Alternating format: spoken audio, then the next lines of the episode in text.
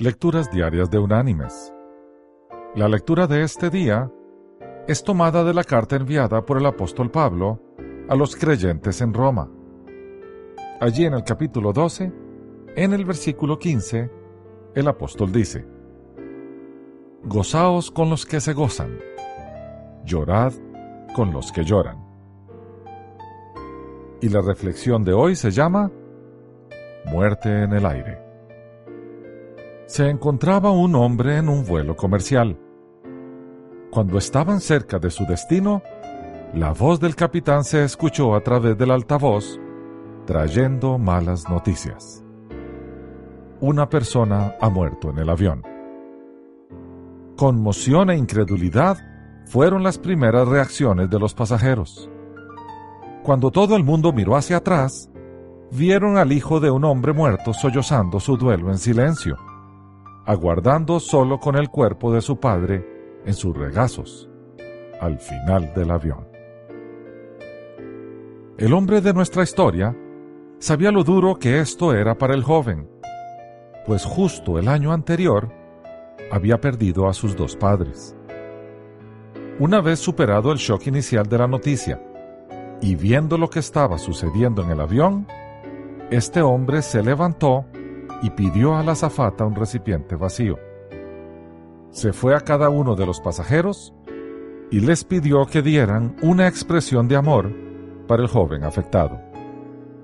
La mayoría de la gente dio dinero y algunos escribieron un mensaje. Otro caballero se levantó con otro recipiente vacío y le ayudó, debido a que el primer contenedor se había llenado. El torrente de ayuda era conmovedor fuese cual fuere lo que se recolectara, era aceptado. Ambos caballeros fueron directo al lugar donde estaba el difunto y le entregaron lo recogido al doliente hijo. El hombre contó más tarde que un par de lágrimas corrieron por sus mejillas mientras pasaba por la cabina. Él se sentía identificado con el joven y su dolor. Al mismo tiempo estaba impresionado por la bondad de los pasajeros y la forma en que se reunieron para ayudar.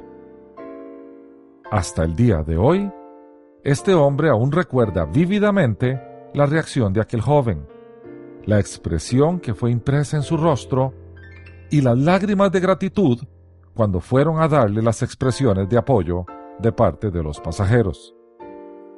No era el valor material de las cosas, sino el simple hecho de que extraños se preocuparon por ser una fuente de fortaleza para alguien que ellos no conocían. Mis queridos hermanos y amigos, la empatía es la capacidad de ponerse en el lugar de otros. Seamos empáticos cuando vemos a alguien en sufrimiento y obedezcamos a Jesús cuando nos mandó a hacer por los demás lo que nos gustaría que hicieran estos por nosotros si estuviésemos en su lugar. En esta declaración se resumen todos los mandatos divinos en lo que respecta al amor al prójimo. Que Dios te bendiga.